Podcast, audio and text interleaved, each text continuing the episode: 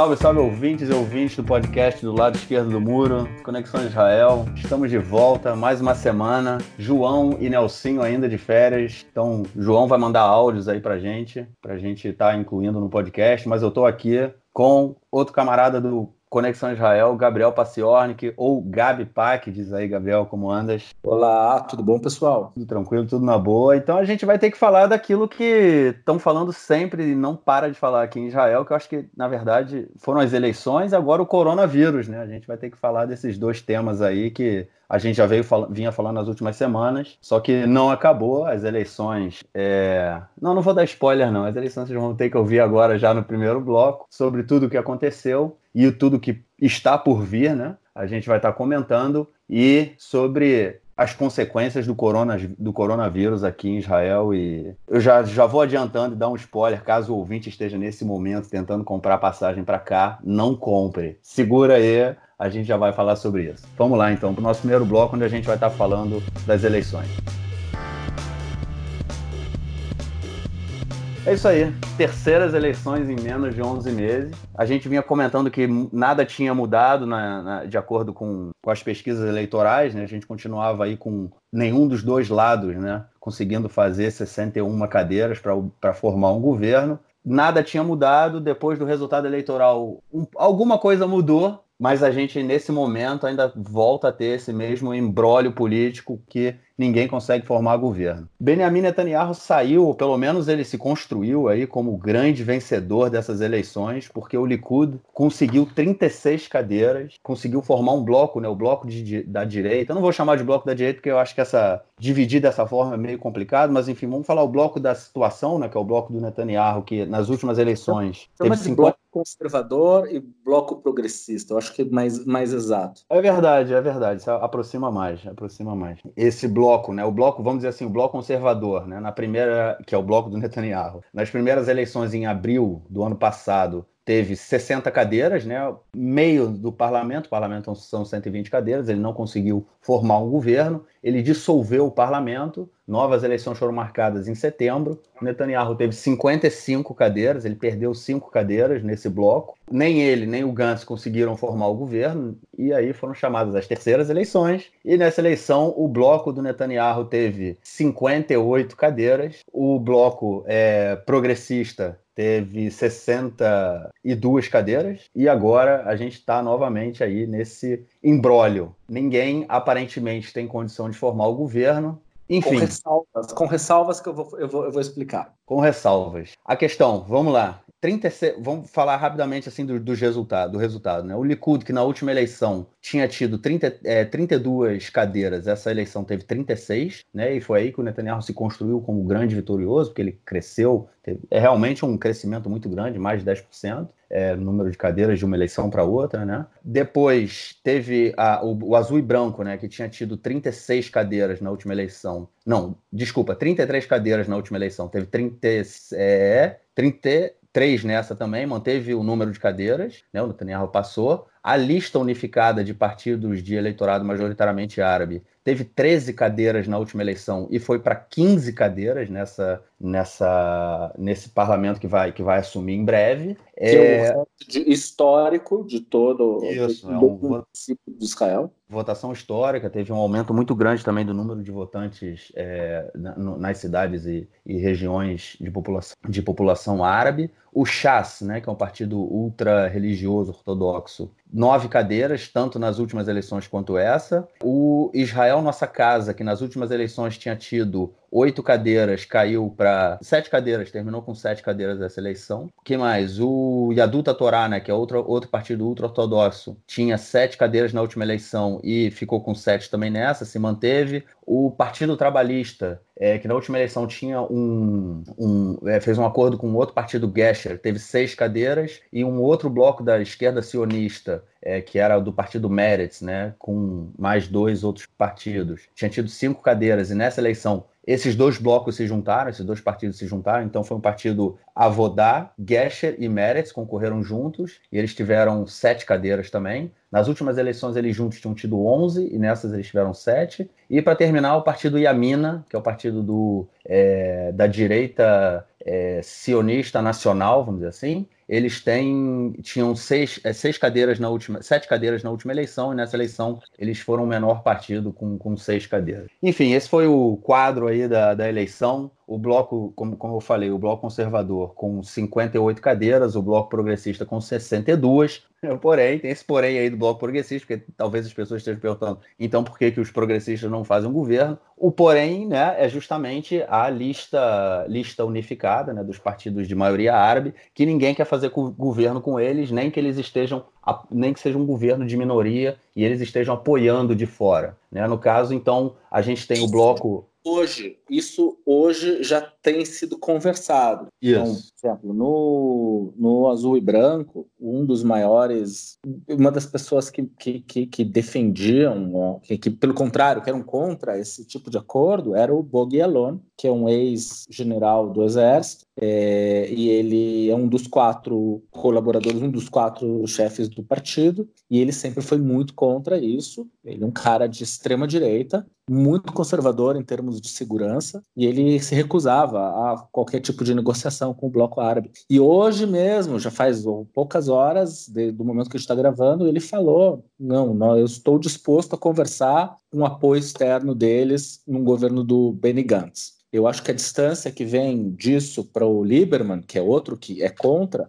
diminui, porque o, o Lieberman também tem os interesses. Então é, é possível hoje mais do que era ontem. Vamos dizer assim que nós estamos nessa essa direção já existe, ela já não é mais teórica. É, é... Mas eu posso contar para os ouvintes toda a história por trás disso? Porque, é, por que, é, que pois é. Essa, essa questão aí, eu acho é, é uma questão interessante, né? Porque assim, é, isso que você falou, me, me é, essa questão dele de repente estar tá pensando na possibilidade de fazer um governo com, com os árabes apoiando de fora, é, me levanta também uma série de questões em cima de outras coisas que aconteceram, que uma, a principal delas, né, eu acho que é essa a, a possibilidade de que seja aprovada uma nova lei, né, acho que essa aí muda muito o quadro é, da formação do próximo governo, que é a aprovação de uma lei que ela está sendo proposta pelo Partido Azul e Branco, é, para que deputados né, que tenham é, que estejam sendo julgados, né, que tenham é, indiciados, né, estão sendo indiciados, que é o caso do Bibi, com três indiciamentos, ele, eles não possam assumir é, como primeiro-ministro. Isso, essa lei aparentemente ela tem maioria para ser aprovada. É, a gente vai falar disso daqui a pouco e isso muda, né, completamente o quadro, porque aí o Bibi no caso, a lei não seria retroativa, seria para eleições futuras, né? É, mas, é, no caso, um deputado não poderia assumir, caso fosse indiciado. Diz aí, comenta aí, depois eu comento, cara. Ah, Pois é, é, aí o ouvinte mais atento vai perguntar: o que que mudou? Por que que de repente não quer? Por que que de repente tem maioria para isso e antes não tinha? É porque tem um cara chamado Avigdor Lieberman, que é o dono da casa da, da, da Israel Beiteno, Israel nossa casa, e ele, ele, ele, ele, eu sou contra leis personalistas. E essa lei seria personalista, seria uma lei específica contra, contra o Netanyahu. É, só que agora, hoje mesmo, ele anunciou que ele mudou de ideia. É, ele pode usar a desculpa que ele quiser. A desculpa é, é a, o, o, ele pode dizer que agora ele tem, o PIB está indiciado, é diferente, e pode dizer que a, a, daqui a pouco começa o julgamento. Aliás, é verdade, dia 17 começa o julgamento dele. E daí, de repente, ele pode dizer qualquer motivo que ele queira, por que ele mudou de ideia. No final das contas, ele é um peixe ensaboado, a gente nunca vai saber a verdade sobre ele, e ele mudou de ideia. Isso significa que, pela primeira vez dessas últimas três eleições, você tem uma maioria que concorda em uma coisa: tem que aprovar uma lei para impedir um, um, um, parlamentar que está sob julgamento de montar governo. E, ok, como fazer isso? Não é muito fácil, porque isso esbarra numa série de regras da Knesset e eles ainda não não, não, não estão sob juramento, eles ainda não montaram a Knesset. Uma Knesset temporária não pode aprovar leis assim sem mais nem menos, é bem complicado. Mas existem maneiras de resolver isso. No momento que você tem o, o, o a, a, a interesse político de fazer isso acontecer, isso vai acontecer. Isso significa que uma das possibilidades vai ser simplesmente, vamos, galera, vamos sentar, vamos fechar um governo. Não sei o que, que vai ser desse governo, mas vamos fechar o governo e a primeira coisa que a gente faz, a gente aprova essa lei. Daí o Bibi já não vai mais ter o que fazer. No dia seguinte, toda a liderança do Likud vai, vai levantar vai levantar a champanhe, que graças a Deus estão livres para poder eles próprios competirem pela liderança do Likud. O, e vai começar um movimento político de verdade e vai acabar essa coisa de tentar fazer eleição pró-Bibi contra Bibi, e sim com, com, com propostas, com, com um movimento sério. Então, no momento que tiraram as traças das paredes, a, a começaram a botar a máquina para funcionar nessa direção, eu acho que é inevitável que vá acontecer alguma coisa. É por isso que mais e mais a gente vai ouvir gente falando: não, não, nós temos que conversar, é possível, nós temos que chegar a alguma conclusão. É mais do que provável que isso vai acontecer nos próximos dias, inclusive antes de começar o julgamento do, do Benjamin Netanyahu. Porque depois que começar, ele está acabado. É, eu acho que muda bastante o quadro, mas, é, é, eu, mas eu pensei, quando eu ouvi essa notícia, é, eu pensei numa outra possibilidade. Vamos ver o seguinte: eles aprovam, a lei não é retroativa, né? Ou seja, o Netanyahu, é, nessas eleições agora que, que, que, acabaram de acontecer, caso ele re, receba o mandato do presidente para formar um novo, um novo, governo, ele, ele não conseguiria, né? É, mas aí o que, que o que, que acontece? O azul e branco podia simplesmente sentar, depois dessa lei, dessa lei sendo aprovada, ele podia sentar e falar: vamos esperar quartas eleições. Porque nas quartas eleições a lei já estaria valendo, entendeu? e aí o Bibi não poderia ser eleito. Votação com o Bibi, que era uma opção na, nas últimas eleições. Vamos fazer um sistema de rotação. Nós sentamos primeiro e depois você. Ou seja, o Bibi vai ter que rezar para esse governo funcionar, porque qualquer coisa ele vai ser, ele, ele cai fora e ele não pode mais ser Rocha ele não pode ser mais primeiro-ministro. E esse é o plano. Ou seja, ele não sai do jogo político, mas ele já não é mais uma ameaça para o azul e branco, para o governo de mais progressista, menos religioso. Esse também é um plano. Quer dizer, muda de qualquer maneira, muda o cenário político. Isso. E dentro do Likud também, cara, dentro do Likud eles já estão há 10 anos. O Netanyahu tem essa tática de qualquer um que levanta um pouquinhozinho a cabeça, já leva pau. E então é por isso que hoje não existe nenhuma, não existe nenhuma liderança no Likud fora, fora o Netanyahu. E isso vai começar a mudar imediatamente do momento que ele tiver posto para o escanteio.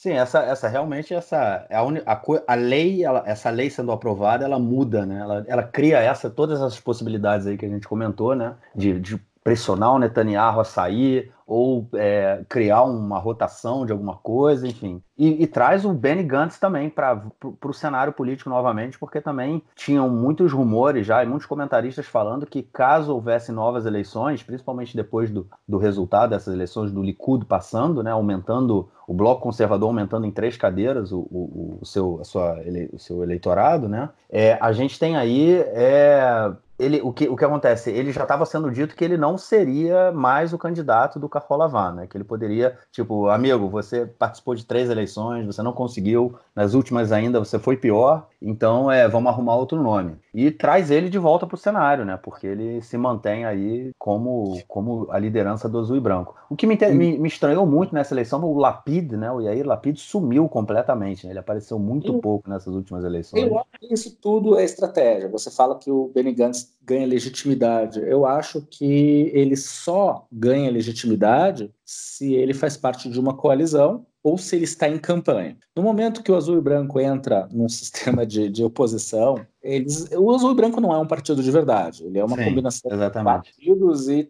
e, mais uns trocos. E ninguém lá tem a mesma ideologia, ninguém concorda com absolutamente nada. A única coisa que todo mundo concorda é que o Bibi não pode continuar. E então eu acho muito difícil que isso, que, que ele se, se mantenha orgânico. Inclusive, ouço, ouso dizer que no momento que o Bibi sair da corrida, seja por movimento esse ou aquele, o azul e branco vai se desmontar. Eu acredito que ele não vai continuar, ele vai perder o sentido de existência e vai se desmontar. Mas isso é uma especulação para mais longe. Isso Mas não é para você, você acha isso mesmo que o azul e branco esteja no governo?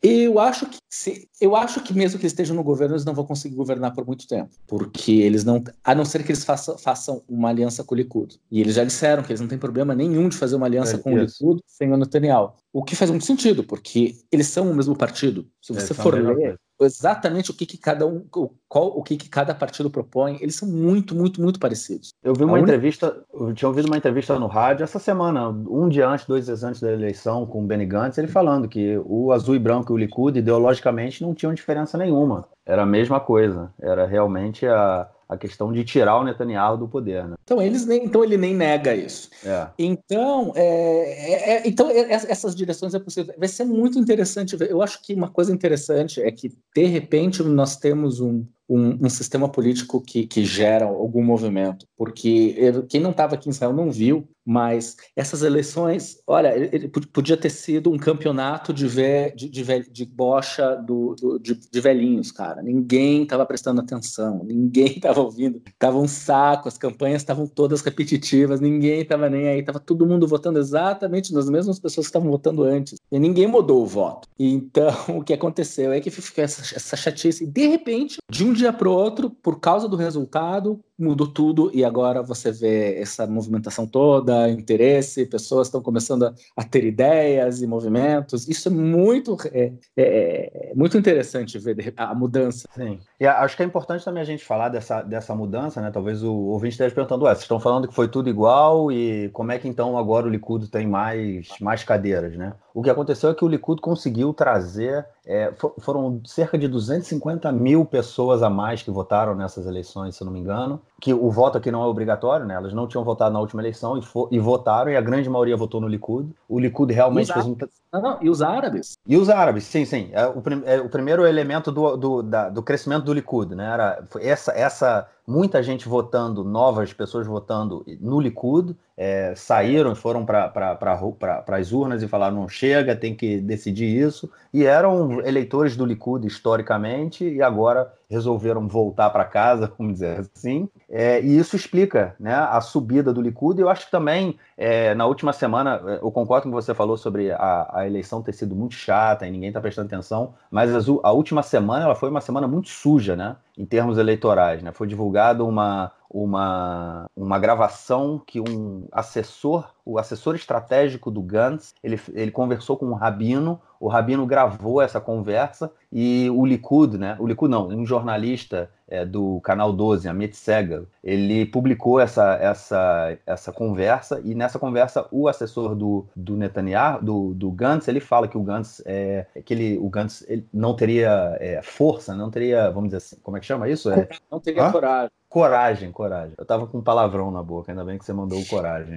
mandou o, é, não tem coragem de atacar o Irã, é, que ele é, não é uma pessoa pronta para liderar, que Israel estaria sob perigo com ele. E essa, isso foi divulgado. Eu acho que isso também teve um, uma repercussão muito grande. Eu acho que tira voto, não tem como tirar. É, uma, outra, uma outra deputada também do Azul e Branco falaram que ela tinha sido filmada falando que o, o Benny Gantz não era uma, uma boa liderança. Isso não foi divulgado. E... Quero fazer um, um, comentário sobre, sobre essa gravação que eu acho que mostra bem como é que estava a como, como, é que funciona a, a, política interna aqui de Israel no momento. Quando divulgaram isso, foram entrevistar o, o, o Netanyahu, perguntar para ele o que, que, você acha disso. Ele falou: não tenho nada a ver com essa história, não conheço o Rabino, não, não tenho nada a ver com isso. No dia seguinte, acharam uma gravação dele com o tal do Rabino, combinando como é que eles iam soltar essa gravação anterior. Ou seja, ele mentiu na cara dura. E qual que é a questão? Que mesmo ele tendo mentido na cara dura, nada gruda nele. É um teflon, cara. Os caras, quem vota nele, não tá nem aí para qualquer sujeira que ele faça e seja divulgada.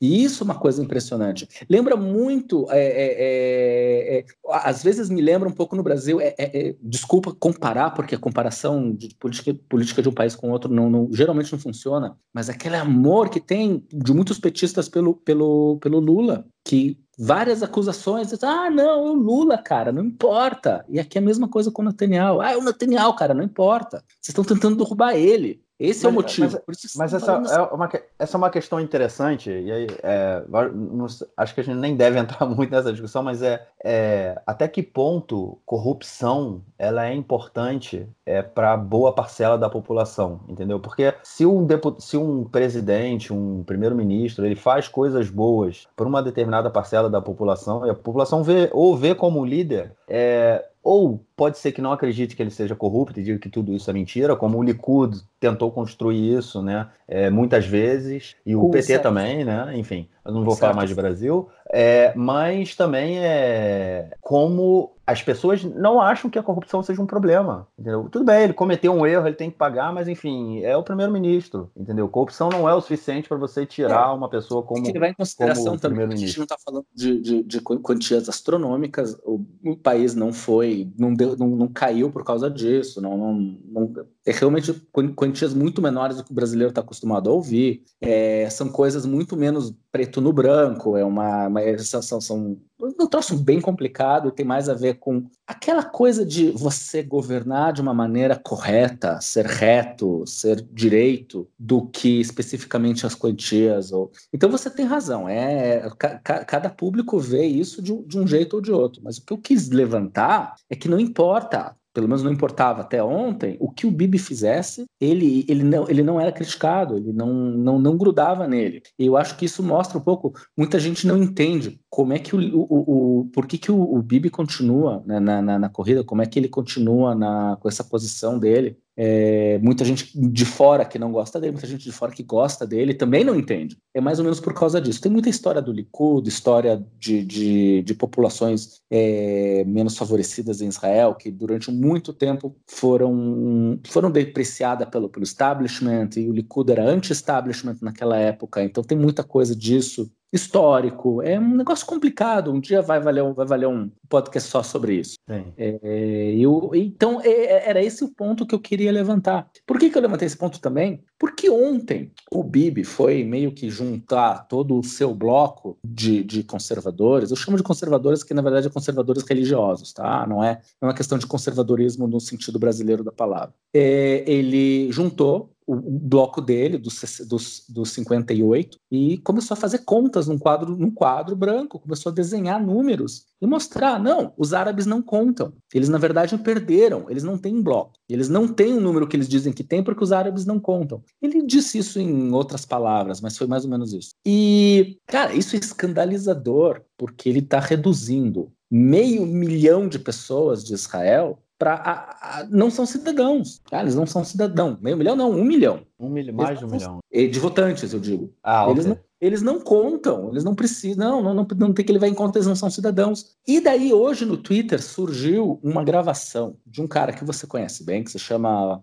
Rav Kahana, que é o cara que teve inclusive o partido dele proibido, foi fechar o partido dele por racismo. Ele, em um discurso dele no fim dos anos 70 na Knesset, dizendo assim, nessas palavras: Hoje os deputados árabes são não sei quanto, mas daqui a pouco eles vão ser 10, 15. E aí, o que, que vai ser da nossa democracia? O que, que vai ser da nossa hegemonia judaica? E de repente, exatamente o que o Bibi está falando, 30 anos depois, sem cinismo. E isso é, é, é, é isso está mexendo com muita gente, inclusive gente conservadora, que, que começou a entender que essa campanha do, do Netanyahu já, já chega, já, já chegou num limite que não, não dá para continuar assim. Sim, só, só corrigindo um dado que eu falei, eu tinha falado 250 mil votantes a mais, mas foram 150 mil, e aí proporcionaram essa subida do Likud, né? Eu acho que só, acho que cerca de 30, 40 mil pessoas é mais ou menos uma cadeira no Knesset. Conforme vai aumentando. O João não está ouvindo, você não precisa ser tão exato, ele não vai te dar. Mas não, é porque assim, é porque conforme vai aumentando o número de votantes, né, o número, é, a, o, a, o, o valor, o número de votantes para cada cadeira diminui também. Né? Então, assim, ano passado, nas últimas eleições foram 4 milhões 465 mil e dessas eleições 4 milhões 612 mil. E aí o Likud cresceu e também cresceu, como você falou anteriormente, né, a lista unificada dos partidos é, de, de eleitores majoritariamente árabes, que é outro tema interessante da gente colocar, juntando aí também com, a, com o campo da esquerda sionista, porque o que aconteceu? O, o partido, é, a lista unificada teve 13 cadeiras, subiu, subiu para 15 cadeiras. Né? É, chegou até, um, em alguns momentos, até o final, finalzinho da contagem, chegou ali até 16 cadeiras também. O Likud perdia, enfim. Chegou entre 15 e 16 cadeiras. E do outro lado, teve um crescimento, enfim, foi um crescimento bem, bem significativo né, para a lista. E por outro lado, a gente teve os partidos de, da, da esquerda sionista, né, que se unificaram, eu falei lá no início, nas últimas eleições eles tinham tido 11 cadeiras, né, 11 deputados. Nessa, juntos, né? Nessa que eles se juntaram para concorrer juntos, eles tiveram somente sete é, deputados e muitos eleitores, né, que eram eleitores do Meretz, né, o, que quando se, o Meretz se junta com a Avodá. Porque o que aconteceu é que o partido do Avodá ele se juntou nas últimas eleições com um partido chamado Gesher, que é de uma é, é, a principal figura desse partido, ela se chama Orly Levy Abekassis. Ela é filha de um, de um político chamado David Levy. Ele foi ministro, ele é do Likud historicamente, a família dela é do Likud, e ele foi, é, ela, ela saiu do Likud, ela foi para o Israel Nossa Casa do Lieberman, e saiu do Israel Nossa Casa, abriu o próprio partido dela, o Gesher, nas eleições de abril do ano passado, ela não passou a cláusula de barreiras, e aí nas eleições de setembro ela se junta com o Partido Trabalhista, o que já foi muito problema para setores do, do Partido Trabalhista, porque ela tem uma, uma oposição é, no sentido nacional, né, em relação ao conflito palestino-israelense, à direita, né, e o Partido Trabalhista, vamos dizer assim, à esquerda, ou de centro, pelo menos. E nessas eleições, esse, esse, o Avodá e o Gesher, eles se juntaram também ao Meretz. Né? No caso, o Meretz se juntou a eles, que é o partido mais partido sionista mais à esquerda, e muitos eleitores do Meretz viram isso como uma guinada à direita do partido e também migraram é, para lista unificada, também votaram na lista unificada. Né? Teve muita gente que fez esse movimento também. É, e é um resultado, foi um resultado muito ruim né, para a esquerda sionista que quase sumiu do mapa. Hoje, hoje, hoje se a gente for ver. Você está sendo bonzinho, porque se você fizer as contas, quando o Bush Herzog perdeu para o Netanyahu. Quantos, quantos, quantos votos ele tinha, você lembra? Acho que foi 24 ou 26. Foi 24. Aí você. João, você não está escutando, né? Não lembro. É 24 ou 26. Daí, junta com o Meres, que na mesma eleição acho que teve 7 ou qualquer coisa assim. Junta com. Então, você faz as contas. Esse bloco todo, se, é nessas eleições, com quanto que ele tá? 7? Isso. Né? É, é, é, é, desmonte total e completo. E, e aí o que a gente uma coisa interessante é o seguinte: a formação da lista deles é o seguinte: na primeira na, na cabeça da chapa é o Amir Peretz do Avodá, depois é Orly Levi Abekassis, que é desse partido Gesher, depois são dois candidatos, dois deputados do Meretz, né, que é o Nitzan Horowitz, que é o líder do Meretz, e a Tamar Zandberg. Aí são quatro. O quinto da, da lista é o Itzik Shmuli, que é do Avodá. O sexto da lista é, é hum, me fugiu. É... Não, não, importa muito. Acho que nos Me fugiu. Se eu, se eu, não me engano, eu, eu, não me lembro se é outra pessoa do Avodá. É, e depois. É, não, é outra. É, é, como é que se chama ela? É, Miha, não é, é Merav Mihaeli. É a sexta do, do, da lista. E depois, em sétimo na lista, é o, o general que era do partido do Baraco, Yair Golan. Né? Ou seja, do partido Meretz, que é o partido da esquerda sionista mais à esquerda, só tem dois deputados. O partido Avodá está com três deputados. O Avodá foi o partido que criou o Estado. Né? É, houve modificações ao longo aí desses setenta e poucos anos, mas foi o partido, é, é o centro do partido ali que, que, criou o Estado, com três, três deputados no parlamento. É, a gente vem falando disso em outros podcasts sobre essa necessidade da esquerda sionista ter que se repensar e e repensar sua atuação e como é que vai trabalhar aí para as próximas eleições. É, não sei quando elas vão ser, mas enfim, eles vão ter que se repensar, vão ter que dar um jeito de, de se recriar, né? Vamos dizer assim. Porque... Eu não quero entrar muito nesse assunto, então eu vou, eu, eu vou falar uma coisa, eu já vou cortar porque eu não quero entrar nessa discussão, porque realmente é um assunto que vale três podcasts inteiros. Mas aqui, para falar bem a verdade, dentro do público de Israel, a questão palestina, ela inexiste hoje. Ninguém fala disso. Cara, olha só, ela, ela, ela inexiste hoje. Deixa eu só te cortar rapidinho. Ela inexiste hoje, mas ela, mais uma vez, ela voltou a ser o, ela, ela foi o centro das eleições, né, cara? Porque é, toda essa questão dos árabes e o, o, a, a, incitação do Netanyahu contra a lista unificada, que também foi um dos motivos que levou mais a população árabe a votar. Na verdade, é com o público interno. É uma questão de, de retórica para evitar a catástrofe, é, é, como eles chamam, a catástrofe é, é, é de populacional a questão dos palestinos em si, o Gaza ou a Cisjordânia, não, se fala mais disso, não se levanta esse assunto. Gaza já se tornou um problema logístico. Fala, não, não, tem que abrir um porto lá, tem que fazer isso, tem que fazer aquilo. Não se fala mais de resolução é, é, no sentido convencional de não, tem que dar um país para eles, tem que fazer, tem que fazer um acordo de paz. Não, não, não se fala disso. Mas deixa para lá. Não, não quero, eu não quero entrar muito nisso porque realmente é um assunto muito complicado, muito longo e, e a gente vai, e a gente vai não falar de outros assuntos mais, mais atuais. Eu queria, acho interessante comentar também o que aconteceu com, esse, com o Iemina, né, o partido da direita nacional é, ah, religiosa, né, que perdeu uma cadeira. Eles tinham sete cadeiras nas últimas eleições. Ele também passou por um processo bem interessante, né, na, isso, exatamente. Na primeira eleição, em abril, eles concorreram separadamente em duas listas, né? É, uma delas era o partido do, do ministro, do, hoje ministro da Defesa, né, Naftali Bennett, e da ex-ministra da Justiça, Elia de Chaqueda. Eles não passaram nas eleições de abril, eles não passaram a cláusula de barreiras. Depois eles se juntaram com outros partidos da direita sionista religiosa nas, na eleição de setembro, passaram a cláusula de barreiras, conseguiram inclusive três ministérios, o Bennett sendo o ministro da Defesa, que é, acredito que o cargo mais importante depois do primeiro-ministro, é, aqui em Israel pelo menos. E nessas últimas, eles tiveram sete cadeiras. A não ser que você esteja sob o Bibi. Daí você não tem controle nenhum sobre, teu, é. sobre a tua cadeira.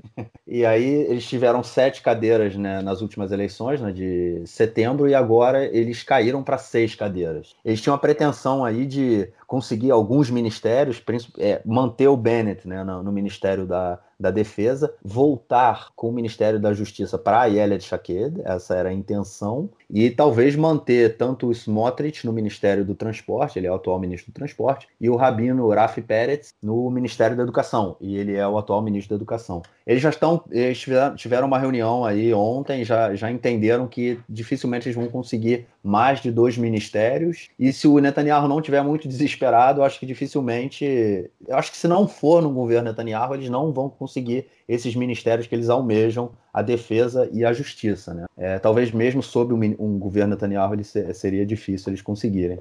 Mas enfim, teve foi uma perda aí que diminui mais uma vez a força do Bennett, é um partido que não consegue arrancar, né? Nessa eleição de 2015 que a gente falou, eles tiveram 12 cadeiras, se eu não me engano. 12 um cadeiras. Número, isso, bem representativo.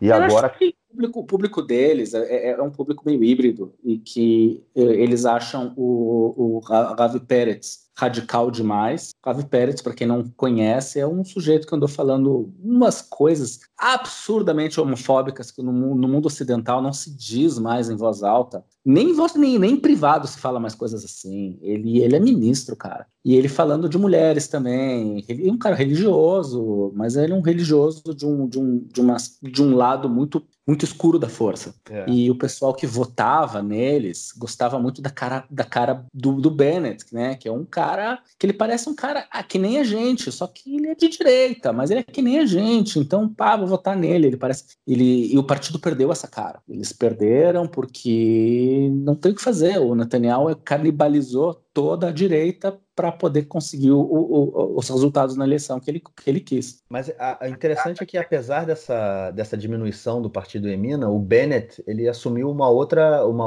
um outro posicionamento, né? Porque na, na eleição de abril ele não passa a cláusula de barreiras. Na eleição de setembro, ele é assume, é assume uma cadeira. Ele, ele, ele, ele e a Chaqueda eles tinham mais ou menos o mesmo peso, né? É, apareceram ali. E ele ainda estava em segundo plano, ele foi o último a conseguir o ministério, né? O Smotrich e o Rafi Peretz já eram ministros, o Bennett só assumiu como ministro da Defesa, eu acho que tem cerca de. tem menos de dois meses, se eu não me engano, não me lembro agora a data exata. E a Yelia Chaqued sumiu completamente. Né? Ela, nessas eleições agora, o Bennett ele foi novamente a cara do partido. A cara do Yemina foi o Bennett. Não foi nem e a Shaqued, nem o, o Pérez, nem o Smotrich. E não funcionou. E não funcionou. E não funcionou. É, o, o Likud, né, a, a, gente não comentou disso no início, mas é quando saiu o resultado eleitoral, foi o, o, do Canal 13, foi uma coisa bem engraçada, né? Que o Canal 13 acertou na bucha no passado, na última eleição, né, de, de setembro. Fizeram uma propaganda enorme. Né, o, o professor Camille Fux, que é o responsável pela pesquisa, é, acertou na bucha, então enfim, foi todo mundo ver o canal. Eu fui ver o canal 13, pelo menos. E aí ele deu, no início, era 60 cadeiras para o Likud, né? Essa era. A, e todas as pesquisas deram 60 cadeiras para o Likud. E alguma, alguma diferença ali entre o número de do, do, a, a, votação dos partidos árabes e do, dos outros partidos sionistas, vamos dizer assim. E todo mundo e esquecendo que as primeiras eleições também deu Foram isso, foi exatamente isso.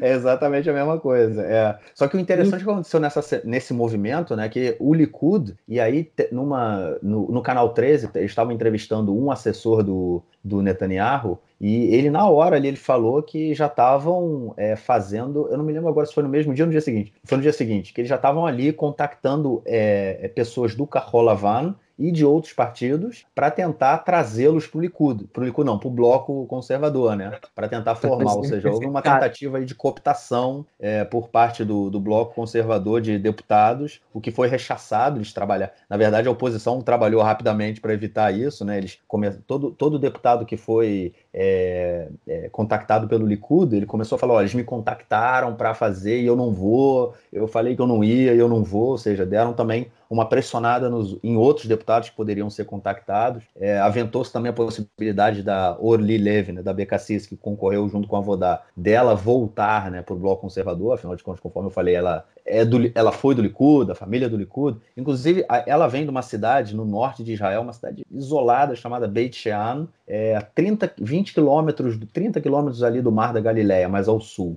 Quente é, cacete! Quente pra cacete, quente pra cacete. E a votação do Likud foi massiva, foi massiva na cidade. O Avodá, o partido dela, da, da Orlilé, a família dela é de lá, o pai dela mora lá, o irmão dela é o prefeito da cidade. A votação do Avodá não chegou a 160 pessoas. Ou seja, ela não teve, teve 160 votos na cidade natal dela, na cidade onde a família dela é, tipo, é rei, né? Então, ela, ela não conseguiu. Ela teve uma. Foi, ela, eu, ela, ela, só causou danos, eu acho. Ela mesma não trouxe coisa, nada. Mesma coisa em Sderot. Para lembrar, Sderot é uma cidade que apanha que não é vida, né? Porque cai lá foguete de Gaza o tempo todo. E o Amir Peretz, que é o, o presidente do Avodá hoje, é de lá. E também conseguiu três, três, sei lá, três votos da mãe dele. Do...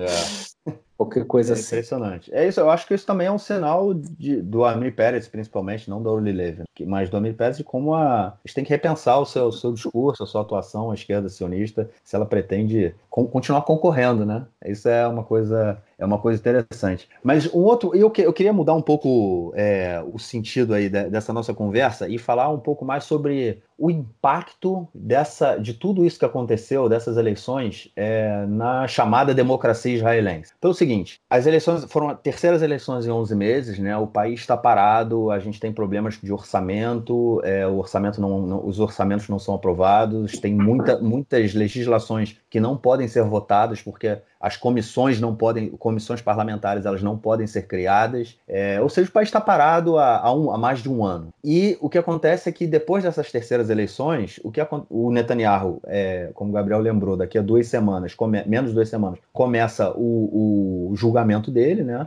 Em três casos aí de corrupção. A gente tem a tentativa de aprovar uma lei que impeça que deputados que estejam sendo indiciados sejam assumam como primeiro-ministro. E também teve um, uma outra uma outra entidade é, vamos dizer assim é, organização pela qualidade de governo. Eu não sei se tem um, alguma coisa parecida no Brasil que eu posso traduzir. É, mas essa entidade ele entrou com, com um pedido é uma, uma ONG, uma ONG isso, é uma ONG, é uma ONG. Ela entrou com uma, com uma petição no Ministério, no, no Supremo Tribunal, dizendo que o Netanyahu não poderia nem receber o mandato do presidente, porque no momento em que ele recebe o mandato, ele é deputado e um deputado que está sendo indiciado não, não deveria ter o direito de assumir a, de receber esse mandato para montar a coalizão. Eu não me lembro, de, eu ouvi uma entrevista no rádio, eu não me lembro diretamente é, os argumentos que eles usam, mas é esse, esse é o centro, que um deputado não poderia receber. É, por outro lado, né, a gente tem o Likud falando agora, né, a partir desse momento aí, do, do momento em que essa lei, para que ele possa ser, para que o Netanyahu não possa, não, não o Netanyahu, né, mas que deputados é, indiciados não possam, for, são, possam ser primeiro-ministro. O Likud começa com um discurso falando que estão tentando roubar as eleições, né? E o que a gente tem é uma situação, na minha opinião, muito instável. É, o sistema judiciário tá tendo, vai ter que resolver questões é, baseadas em se é uma lei ou uma, uma decisão pessoal ou se é uma, uma, uma questão que fere a democracia, né? por exemplo, um primeiro-ministro indiciado. A gente tem uma política já de, que vem alguns anos de enfraquecimento e deslegitimação do, do Supremo Tribunal de Justiça, né, do sistema judiciário como um todo. É, a gente tem é, essa, essa, essa coisa de dizer que está tá roubando a eleição. A gente, eu acho que é, é uma incitação e a gente pode estar é, realmente à beira de uma crise democrática muito séria. Eu não sei o que, eu não, não, tô, não vou falar. Muita gente, eu já ouvi muita gente falando em é, Milhemet né? Tipo uma guerra de irmãos, uma guerra civil. Eu acho que a gente está longe disso. É, não acho que, que isso esteja no, no, no, plano, mas eu acho que a gente realmente tem uma crise democrática. E porque o que acontece é o seguinte: a gente tem aí é, 58%, né, 58 cadeiras, né, ou seja, vamos, vamos resumindo, né, 58% do eleitorado israelense ele defende, ele quer o Bibi. Não, 58 não. É, não, não dá para fazer porque é 120 cadeiras. É, a gente tem um pouco menos de 50% do eleitorado israelense que quer o Bibi como primeiro-ministro. A gente tem um pouco mais de 50% que não quer o Bibi como primeiro-ministro. Mas a gente e a, e a, gente tem essa questão do sistema judiciário tendo que decidir se o Bibi ele pode ser ou não primeiro-ministro. E aí toda a discussão de que quem decide é o povo ou não é o povo, é o sistema judiciário ou não é o sistema judiciário. Olha, é assim, então, essa, eu acho essa... eu acho que a gente pode estar tá aí, enfim, toda toda essa esse panorama, entendeu? Ele pode estar tá levando a gente para uma uma crise democrática muito grande. Olha, eu acho que a é única é... coisa que pode salvar é uma tentativa, é uma, a formação de um governo. Se o governo não for formado, a gente realmente pode, pode ter um problema sério aí. Olha, essa, essa é uma questão que ela, ela vai e volta ela, já, já desde, a, desde o começo do, do século passado. Tá? É, é, e vários, vários cientistas políticos tentam responder o que, que é o certo, qual que é a maneira certa. É, é, é o judiciário se metendo no, no legislativo e no executivo, o executivo mudando a formação do judiciário e do... Então, a gente vê uma crise muito parecida com essa hoje no Brasil e em vários outros lugares do mundo também. Por exemplo, o impeachment do Trump, também nos Estados Unidos, é uma questão. Quem, que, quem manda lá é o judiciário, é assim por diante. A questão é, é muito complicada. E a, a, a solução para esse dilema que eu encontrei, e pelo menos aqui em Israel, para mim, é a situação ideal é que haja tensão. Enquanto há tensão, significa que nenhum, nenhum dos três poderes está sobre o outro e existe uma espécie de equilíbrio. Por enquanto, eu vejo muita tensão e ninguém se sobrepôs. O Bibi está quase levando o povo a acreditar que o sistema judiciário está contra o povo. Nisso, ele usou uma arma muito suja, que é o fato de que o sistema judiciário de Israel precisa de uma reforma. Ele está capengando e existem problemas muito sérios ali. Então ele usa esses problemas sérios, que não tem nada a ver com ele, não tem nada a ver com o julgamento dele, para justificar o fato de que eles não estão fazendo um trabalho correto. Então esse é o problema, é, é usar de forma cínica problemas que sim existem para justificar uma posição que não tem nada com o problema real. Pode ser que você tenha razão, que só um, governo agora vai resolver esse problema, mas a título de, de curiosidade, eu tenho lido alguma, algum material de pessoa, pessoal do Banco de Israel, pessoal do Ministério da Economia, tudo mais, e dizem que estão adorando essa situação. Ninguém se mete no trabalho deles, eles conseguem fazer o que eles precisam fazer. A, o déficit nacional diminuiu nesses últimos, nesse último ano. Não há gastos extras, ou seja, a economia macro, não a micro, a economia macro está mais saudável. A economia micro praticamente não mexeu, ou seja, as pessoas continuam vivendo sua vidinha, seguem as coisas. O que precisa de orçamento urgente se faz orçamento urgente. Falaram, ah, não vai ter dinheiro para isso. Arranjou-se dinheiro para isso. Ou seja, talvez um governo aqui seja completamente desnecessário. A gente pode mandar todos eles para casa e pronto, a gente se organiza aqui. Primeira forma de anarquia oficial do mundo. É, brincadeiras à parte, é, Israel tem instituições muito fortes, então isso, isso conta. As instituições aqui são muito, muito bem é, engrenadas, elas funcionam muito bem. A gente adora reclamar, é o esporte nacional aqui em Israel reclamado a situação. Ah, não funciona, isso não funciona, mas no final das contas, sim funciona. E, e vamos ver. Vamos ver o que vai acontecer agora. Eu acho, eu acho realmente se formar um governo, essa, essa tensão ela, ela diminui. Mas o interessante também é que a gente está vivendo uma, uma relação, é, uma situação que ela é nova, né? completamente nova. A legislação israelense ela nunca. É, eu não sei se é um erro ou se. Eu não sei como funciona em, em, no judiciário pelo mundo, né? É se eles já fazem legislação pensando em todas as possibilidades ou se a legislação é feita de acordo com a realidade, conforme a realidade vai exigindo. E é o que está acontecendo aqui em Israel. Né? Eu acho que nunca, nunca houve esse caso de um primeiro-ministro indiciado querendo continuar como primeiro-ministro. Né? E aí a gente não tem essa legislação. Então, assim, num, eu acho que num país onde haja uma separação do, do, dos poderes, o judiciário ainda tem que decidir, né? E vai ser usado isso de uma forma, ah, é pessoal, não é pessoal, mas enfim, a realidade está exigindo isso no momento. Né? Se isso, isso não vai acontecer, por exemplo, se o judiciário agora decidir, ó, o primeiro-ministro pode assumir pode ele, ele é o deputado, ele tem ele está sendo indiciado, mas como ele é, o, ele é o líder do partido, ele pode, pode receber um mandato e pode ser primeiro-ministro. Vamos dizer, o judiciário pode decidir isso ou pode decidir que não, né? Que não importa o que o povo falou, ele não podia nem ter sido nem concorrer, mas a gente também não decidiu isso. Enfim, independente do que o judiciário decidir, caso a gente viva uma realidade parecida no futuro, já há uma jurisdição. Né? Você já tem aí uma, uma lei, uma jurisdição, uma jurisprudência. Você já tem uma legislação que ela define o que vai ser feito. Nesse caso, a gente não tem. Então, assim, é, eu acho muito ruim, muito com, complicado a gente também querer culpar o sistema judiciário por ter que tomar uma decisão nesse momento, né? E aí é por isso que eu vejo essa questão também dessa crise democrática, porque no final das contas, o povo que é o Netanyahu, ou, ou, grande parte do povo, né? O povo não, eu não quero o Netanyahu, mas grande parte do povo que é o Netanyahu, né? Ou seja, a gente realmente, na minha opinião, é um, é um momento ímpar aí da, da sociedade israelense, da política e da realidade, que a gente vai ter que vai ter vão ser cenas importantes do próximo capítulo. Eu só espero realmente assim que independente de como se resolva e, e caso um governo seja formado, a gente, enfim, tira toda essa tensão do sistema judiciário, do sistema político e forma um governo, mas eu espero realmente que o governo, o, o sistema judiciário decida sobre isso. É, crie uma legislação que defina para que, caso, caso isso aconteça novamente no futuro, a gente não, não tenha novamente aí a mesma, mesma situação. Quer comentar? Quer fazer algum comentário? Não, não, já foi. Tá.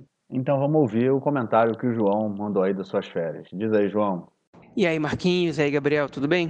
Bom, aqui eu, no meio das minhas férias, paro aqui um pouquinho para fazer um comentário curto e dar uma contribuição para a análise que vocês estão fazendo sobre o estado das eleições, né? Tinha que entender o que, que mudou, o que, que fez com que esses resultados agora fossem, de certa maneira, razoavelmente diferentes do que foram as últimas eleições. As últimas, e talvez mais ou menos próximas que tenham sido as penúltimas eleições, mas digo mais ou menos porque não foi a mesma coisa. O que, que mudou se todas as pesquisas durante o tempo inteiro estavam dando um panorama idêntico, né? E de repente, no final das contas, o Likud apareceu com 36 cadeiras, o azul e branco com 33, né? Enfim, manteve o número de cadeiras, mas, mas ficou atrás do Likud. O que aconteceu com outros partidos? A gente vai tentar entender isso um pouco aqui, tá? Primeira coisa que a gente tem que falar é a seguinte: é, o percentual de votação aumentou em um e pouco por cento. Okay? Então isso quer dizer que mais gente foi votar. Parte dessas pessoas a mais que foram votar foi o eleitorado árabe. Eu vou falar deles daqui a pouquinho. Né? Os árabes, só para vocês terem uma noção, em abril eles votaram 49%, em setembro 59%, e em março agora foram 65% de eleitores árabes. Se aproximou bastante dos 71% de eleitores gerais. Se a gente excluísse os árabes, já para dizer que o eleitorado judaico votou em médias mais ou menos 73, 74%, talvez até um pouco mais. Mas enfim, é um aumento considerável, que aumentou muito né, as cadeiras da lista unificada. É, a leve dos votos da lista unificada, a gente, vai, a gente pode começar por eles então. É, a lista unificada ela teve esse percentual de aumento por causa disso, né, eles aumentaram 6% né, o número de árabes que votam, mas é, eles também levaram um voto da população judaica bastante razoável, em detrimento da junção é, do Meretz com o Partido Trabalhista e com o Gesher, eu acho principalmente. O eleitorado mais de esquerda, que não gostaria de ter votado no Gesher e que está um pouco descontente com, com a Gustavo Schaffer ter se deixado de fora né, do, do, do, da lista, é, ou com o fato de a Orly Levy do Gesher ser uma pessoa assumidamente de direita em relação ao conflito, é, pode ter ido votar na lista unificada. A gente vê que na maioria das cidades judaicas, a lista unificada ela teve um aumento bastante considerável, né? ela dobrou de tamanho, embora em número de votos isso não tenha sido tão significativo na maioria dos lugares. Né? Saiu de algumas cidades subiram de 0,5% para 1% do eleitorado, mas juntando tudo fez diferença. Em Tel Aviv, por exemplo, em Tel Aviv, por exemplo, a lista unificada, ela foi a quarta, o quarto partido mais votado. Né? Não subiram tanto em relação às eleições de, de setembro, subiu de 3,5% para 4 e pouco por cento, mas, sub, mas conseguiu ultrapassar todos os outros, ficando atrás só do, do azul e branco, do Likud e do Avodah Gesher Meretz. Hum? O Likud é, ganhou muitos votos nessa, nessa última rodada, principalmente em detrimento do, de, de eleitores do, do, azul e branco. Né? E foram pou... foi a mesma coisa que aconteceu com a lista unificada. Foi pouca gente que deixou de votar no azul e branco e começou a votar no Likud. Isso tem várias razões para terem acontecido. Eu vou, prefiro deixar para que vocês examinem isso. É, mas isso aconteceu em quase todas as cidades. Uma das poucas que não aconteceu foi Tel Aviv. Em Tel Aviv, o azul e branco conseguiu aumentar o número de votantes, tanto em número quanto em percentual. Mas o que aconteceu em Tel Aviv foi que o Avodah Gesher Meretz perdeu 20 mil votos na cidade. Né? O, o, o, União Democrática e o Partido Trabalhista, junto com o Gesher, tinham tido juntos 20 mil votos a mais do que a lista toda junta teve agora. É, parte desses votos foi para azul e branco, parte desses votos foi para a lista unificada, e talvez parte dessas pessoas não foram votar, até porque Tel Aviv tem um percentual de votação de 61%, que é 10% abaixo da média nacional. É muito significativo e a gente pode imaginar que alguns eleitores aí estão desacreditados, embora Tel Aviv nunca tenha tido uma média muito alta de eleitores, né? Mas enfim, esse foi o principal fracasso da esquerda, né? Eles não só perderam votos para azul e branco e para a lista unificada, eles perderam muito sentido de, nessa, nessa junção toda, é, deixaram de falar sobre temas que eram muito relevantes, enfim, a crise da esquerda é muito mais grave do que, do que uma eleição só mostra para gente, mas é, é, importante a gente pontuar essa, esse mau resultado em Tel Aviv, que é uma cidade majoritariamente de esquerda. É, enfim, o bom resultado do, do, do, dos partidos árabes, tá? ele também tem a ver com a fidelidade do eleitorado árabe aos aos partidos árabes, né, e a lista unificada. A gente também sabe que em abril, né, nas eleições de abril de 2019, 71% da população árabe votou na lista, nos partidos árabes, que na, na, naquela, naquele momento não estavam é, organizados na lista unificada. Em setembro foram 81%, já tinha aumentado bastante. E agora foi 88%. Né? O fim do Meretz, né, na verdade não o fim do Meretz, a junção do Meretz com o Barak já tinha feito com que muitos árabes deixassem de votar no Meretz e fossem pro, e corressem para é, a lista unificada. Além, do, obviamente, da organização da lista unificada em uma lista só. E agora tem momento de outros 7%, que com certeza tem a ver com essa outra fusão é, do Meretz com outros partidos, ainda dá mais descrédito ainda é, para a votação do, do, do, eleitorado árabe para os partidos da esquerda sionista, mas também tem a ver com o plano é, do Trump, né, o acordo do século, tem a ver com outras questões que apareceram por aí, com o apoio do Benny Gantz também né, ao, ao plano do Trump, é um eleitorado árabe que podia votar, fazer voto útil para derrubar o Netanyahu. É, imagino que grande parte desse eleitorado decidiu, dessa vez não, né, dessa vez a gente vai votar no nosso partido, na lista que representa a gente, por quê? Porque a postura que os outros partidos estão tendo não é muito de, de é, com, com, a qual a gente possa se identificar, né? Então, isso é uma coisa que a gente tem que chamar atenção. E a última coisa que a gente tem que chamar atenção é também uma derrocada grande dos partidos da direita, da direita ortodoxa, né? Tanto do Yamina, que caiu para seis cadeiras, que é o grupo dos partidos religiosos sionistas, é, mas principalmente também da Força Judaica,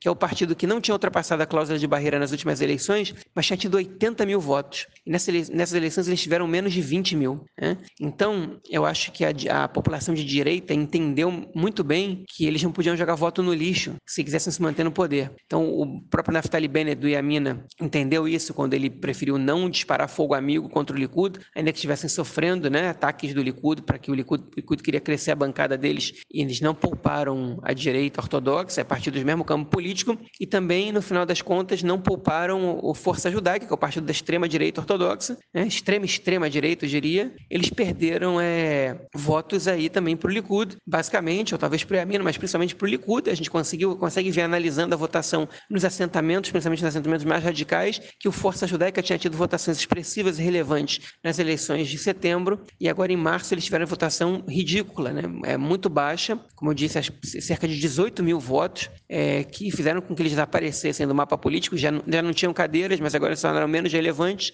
e os votos claramente migraram para o Likud, né? Então isso ajuda a gente a entender, obviamente que também ajuda a gente a entender é, um ou outro voto da direita do Israel Beiteno, do Israel Nossa Casa, do partido do Lieberman, que também migraram para o Netanyahu, enfim. É, e um grande grupo de pessoas, os que migraram do azul e branco para o Likud, que, é, que eram pessoas de centro-direita, que estavam de saco cheio de Netanyahu e queriam um azul e branco, mas em algum momento eles deixaram de ver o Gantz como uma opção razoável para ser primeiro-ministro. Isso se viu refletido nas pesquisas, quando, nas mesmas pesquisas que, que mostram o número de, de, é, de cadeiras né, na, na, Knesset, no parlamento, que eles avaliam isso, eles também fazem, pergun fazem a pergunta quem é o, a pessoa mais indicada para ser o primeiro-ministro. E o Gantz, que estava se aproximando do Netanyahu, às vezes até empate técnico, ele começou a cair na última semana das eleições. Né? Isso se deve a vários fatores, eu vou deixar para vocês explicarem, mas enfim, tá aí só um comentáriozinho meu sobre as eleições. Daqui a duas semanas eu estou de volta aí, um abraço para todo mundo. Então, deixa eu só fazer um resumão aí para a gente fechar, que a gente falou de um monte de coisa, muita coisa aconteceu relacionada à eleição né, e à formação do futura formação do governo, do futuro do governo. Resultado eleitoral: o bloco conservador teve 58 cadeiras, o bloco progressista, é, juntando partido, os partidos de maioria árabe, com 62 cadeiras. É uma situação muito parecida do que a gente teve nas últimas duas eleições, mas ainda não há uma, uma perspectiva de formação é, de governo. É, a gente tem tentativas de fazer com que a aprovação de uma lei, né, para que o Netanyahu é, não possa assumir como primeiro-ministro, e isso pode criar uma pressão para que um governo seja formado ou que novas eleições sejam chamadas. Acho que é isso, né, cara? Acho que é mais ou menos isso aí. Não sei se tem alguma coisa que ficou que faltando. De nossas almas. É isso. Acho que é, é, esse é o acréscimo. Então vamos lá para o nosso segundo bloco, bloco do coronavírus. Ah, não era Zika? Pode ser, mas depois a gente fala da Zika depois. Então vamos lá para o segundo bloco, o bloco do coronavírus. Coronavírus é o seguinte: Israel, desde o princípio, desde que foi descoberto, decidiu que vai assumir todos os compromissos com respeito a, ao fato de que isso pode ser perigoso. Ou seja, decidiu, cara, isso é sério, isso é perigoso e nós vamos fazer tudo o que nós podemos fazer para adiar a chegada do, do corona em Israel. E eles estão fazendo. E tem gente que diz que é extremamente radical. Eu tenho, tenho amigos pelo mundo inteiro escrevendo pelo Twitter, pelo Facebook. Cada um de, explica sobre o seu país e parece que é uma coisa meio, meio exagerada, não estão exagerando e tudo mais. Aqui, pelo menos, eu não escuto ninguém dizendo que é exagero ou que é histeria. Então, é uma coisa judaica de ser, de, de, de detectar tragédias lá vindo pelo horizonte, mas a questão é essa, que tá muito sério aqui, tá sendo levado muito a sério. Se você veio de determinados países a determinados momentos, você tem que estar isolado em casa, e isolado em casa significa usar máscara dentro da tua própria casa para não contaminar ninguém, não sair do quarto. É, escolas já foram fechadas, pelo menos duas escolas foram fechadas já. É, gente que. E, no entanto, o número de doentes aqui não passa de 10 pelo menos até a última vez que eu li. Voos estão sendo cancelados já. Peraí, peraí. hoje, hoje, antes da gente começar o podcast, eu vi que são 17 doentes em Israel. 17. 17. Ah, okay. a, a, recomendação do Ministério, recomendação não, são mais ou menos ordens do Ministério da, da, da Saúde, é que se você vem desse, desse, desse, desse país, você tem que entrar em isolamento automático. E mesmo que você não, não apresente nenhum sintoma nem nada. E isso significa que várias companhias já estão cancelando seus voos até o fim do mês, pelo menos. Lufthansa, Ryanair e mais é, Swiss, Air. Então, é, estão levando muito a sério. Quer dizer, ninguém morreu ainda, as pessoas estão sendo tratadas no Hospital Shiba, numa área isolada, os que estão doentes, eles são só 17, como você disse, e eu acho que essa coisa toda vai chegar a um ponto que o país vai parar, porque Purim, uma festa judaica de festa de rua, de carnaval, tem vários festivais pela, pelo país, especialmente para as crianças. Foi tudo cancelado. E essa é a semana que vem, né? É na terça na quarta-feira. É, é, segunda e terça. Segunda e terça. Estão sendo cancelados todo, todos os festivais. É, qualquer atividade que envolva mais de 5 mil pessoas tem que ser cancelado. Inclusive, ontem teve um jogo de basquete do Maccabi Tel Aviv. Eles vão ser indiciados pela polícia por, por não cumprirem as ordens do ministério. E assim por diante, tipo, o exército proibindo qualquer um do exército, oficial ou não, de viajar para o exterior. Ninguém que trabalhe com saúde tem permissão de sair do país. É esse o nível de, de cuidado que está sendo tomado aqui. É, já teve, só a gente teve um episódio que a gente falou dos países que tinham sido já proibida a entrada de estrangeiros, né, e que de cidadãos desses países e que os israelenses vindo é, teriam que ir automaticamente para o isolamento por 14 dias. Eu vou passar a lista atualizada. É, é China, obviamente, né? Singapura, Coreia do Sul, Japão, Tailândia, Macau, Hong Kong, Itália, e a partir de amanhã, França, Alemanha, Áustria, Suíça, é, Espanha, São Marino, Andorra, é, Iraque, Irã, Líbano, Andorra, Iraque, agora, agora que vem a lista interessante, Iraque, Irã, Líbano e, e Síria. Enfim, quem vem desses países é, tem que ir diretamente para. Os cidadãos não vão ser permitida a entrada deles em Israel, cidadãos desses países, e os cidadãos israelenses vindo desses países, eles vão ter que ir diretamente para o isolamento de, de 14 dias. É, é uma, é uma questão séria, né? Eu acho. É, eu, eu, não, eu não sei dizer se é exagero, se não é exagero. Ontem eu vi na televisão uma, uma moça que foi comprar comida enlatada para armazenar em casa e disse que era uma questão de responsabilidade com os filhos dela, enfim. Eu não sei, eu não sei dizer se é exagero ou não, é, não mas estão bem calmas. Acho que eles pegaram um caso de uma, de uma pessoa que. É, sim, sim. Não é algo. Não é algo. Calmo, cara, porque eu vejo. Na, na, onde eu trabalho, tem, tem um cara que está em isolamento, ele veio da Itália. Tá todo mundo numa boa, fazendo piada. E eu vejo isso em outros lugares também, nos blogs que eu leio. É, mas eu, como estou na área de tecnologia, eu também tenho muito acesso ao que está acontecendo nessa área. É muito interessante ver que a Microsoft, por exemplo, acabou com todos os voos de todos os funcionários. Aqui em Israel, é. eles têm mais de mil funcionários, um troço enorme. A, a, Twitter nos Estados Unidos, isso aqui não é Israel, mas só para vocês terem um, tempo de ponto de comparação, a Twitter já mandou mensagem para todos os funcionários que quem tiver condições de trabalhar de casa, que não venha para o escritório. Mesma coisa a Amazon. É bem possível que isso vai acontecer com outras empresas também. É, e aqui em Israel, a gente só está esperando. Falando sério, está todo mundo só esperando a ordem de trabalhar de casa, porque é uma coisa é, é factível, é fácil de fazer para as empresas de tecnologia e é, é, o que vai acabar acontecendo eventualmente. É, eu sei que o Facebook aqui em Israel também cancelou viagens, é, pessoas que viriam para Israel é, da empresa para trabalhos também não estão vindo. É, e com essa lista né, que, eu, que eu falei, as, empre as empresas desses países, né, por exemplo, a Air France, é, a Lufthansa, né, a gente falou, a partir do momento que os cidadãos desses países não podem vir para Israel, eles tão, também estão cancelando voos. É uma crise muito grande também, né? Se a gente for pensar aí a quantidade de os milhares de guias turísticos é, israelenses que, que não vão estão tendo tudo cancelado, né? E agora é tipo final do inverno, a gente está tendo o início da primavera que vai ser é, é, os, os dois últimos dias aqui foram bem agradáveis, na verdade a gente tem o início aí da temporada de turismo, não o início, né, mas a, vamos dizer, o fortalecimento da, da intensificação da, tem, da temporada de turismo, muitas pessoas vêm e vai parar tudo, né, as empresas de turismo, é, é, um, é um, realmente, e é um país que tem, Israel não, não vive do turismo, mas o turismo ele tem uma força muito grande na economia do país e vai ser, sem dúvida nenhuma, um baque muito grande, né, a gente não tem, não tem como prever o que, o que, que vai ser, só esperar para que realmente passe rápido, né, cara? Não dá para continuar com esse clima aí de corona. Eu queria também levantar aqui para as pessoas que ficam mandando mensagem no, no, Facebook e no WhatsApp dizendo que Israel está criando a vacina, blá, blá, blá, blá. Queria é, é, cortar o entusiasmo de todo mundo. É, não é bem assim, não é assim que funciona. Vacina não é um negócio que você bota no liquidificador, um pedaço de ovo e não, não é assim que funciona. É bem complicado. Os testes em humanos demoram meses, às vezes mais de um ano e não se entusiasmem com isso. Tem muita empresa de microbiologia aqui em Israel que faz um trabalho espetacular, mas quando você fala de medicina de massa e medicina humana, é muito mais complicado que isso. Então, não repassem. Não, não é verdade essas coisas, vai demorar mais do que estão anunciando. É isso, vamos esperar para que passe rápido então. É, vamos então para o nosso terceiro bloco, onde a gente vai ouvir as, dica, as dicas, não, as notícias do esporte e gastronômicas do nosso camarada Nelsinho Burras. Diz aí, Nelsinho, o que, que só você viu?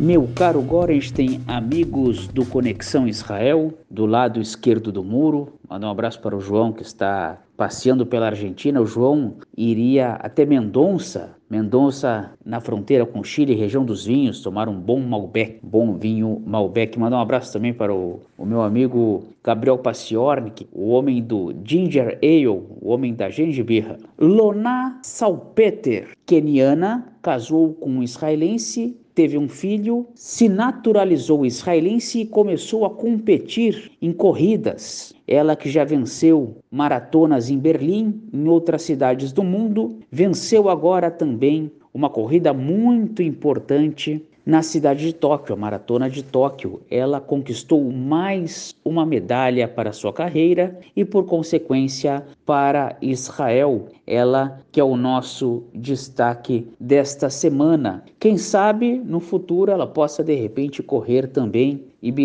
aí na próxima vez até uma São Silvestre em São Paulo. Ela que já correu e já venceu e já fez estragos no bom sentido por várias cidades do mundo. Lona Salpeter, realmente mais uma vez um israelense no lugar mais alto do pódio, o destaque esportivo desta semana. Um grande abraço. Valeu, Nelson. Obrigado aí por mais esse áudio. Espero que você em breve resolva seu problema com o Skype para poder participar com a gente aí do, dos podcasts. E a gente espera te ouvir em breve, né, cara?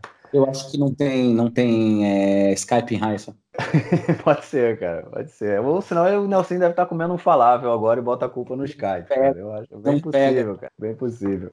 É, Gabriel, tem mais alguma coisa aí a acrescentar, cara? Ou a gente fica por aqui? É, eu tenho uma curiosidadezinha bem pequenininha para contar, que eu achei agora. Agora começou na televisão o, o Big Brother, queria contar para vocês que nas eleições eles Votaram, votaram Opa. eles, cada um deles. Eles moram em lugares completamente diferentes, longe, muito longe um do outro. Botaram cada um deles num carro com os vidros é, é, cobertos eles foram fantasiados, quer dizer, com capuz, óculos escuro, com um fone de ouvido com barulho para eles não ouvirem o que está acontecendo ao redor. Eles acordaram às quatro da manhã, entraram no carro com segurança, foram cada um até a sua cidade. Alguns moram muito longe, Eruha e tudo mais. Votaram assim que abriu, às seis da manhã, e voltaram às nove da manhã, já estavam tomando café da manhã, ao vivo, para quem quisesse ver. Pô, Big Brother, né, cara? Big Brother Israel, cara. É isso. Programa chato. É, não, não consigo, cara. E tinha um meme aí que você tinha falado, cara, que era um meme engraçado. Ah, você ia comentar. esse meme bonitinho, é bonitinho. Essa dele que vocês ouvintes vão lembrar que eu acabei de contar da história do Bibi, que fez essa palestrinha pro, pro bloco dele, escrevendo num quadro branco. Ele fez aquela. Ele gosta de fazer esses exemplos como se estivesse numa, numa escolinha do professor Raimundo. Ele colocou os númerozinhos, tipo partido tal, mais partido tal, não fecha a conta. Então, alguém criou um meme dele escrevendo assim: somos é, 50, 52 parlamentares, mais três indiciações por corrupção, 61. Pronto, fechou. 58, 58 parlamentares. 58 mais 3, fechou, cinco, fechou 61. Fechou. Junta ele com, com, com, com, os processos. Tem governo, processos. Mas, mas se ele fizer isso, aí vai ter um governo igual o Benny Gantz tinha falado aí na campanha, que era um governo igual o do Erdogan, né, cara, na Turquia. E foi outra coisa sensacional. Eu tirei uma foto ontem, daqui, aqui perto de casa, de um, de um outdoor do azul e branco, falando que o. Que o comparando o Bibi ao presidente turco. Outras cenas da baixaria que foi a última semana. Mas tudo bem. Vamos esperar que forme governo que não. Eu não sei se eu espero que forme governo ou se tenha quartas eleições. Quartas eleições são cansativas, cara, mas o governo que pode ser formado também pode ser tão catastrófico. Eu não sei, não sei. Mas enfim, que seja definido alguma coisa. Ficamos por aqui então, cara. Grande abraço. Valeu, a gente se fala. Querendo participar, é só entrar em contato, estamos aí. É isso aí, pessoal. Um abração. Tchau, tchau.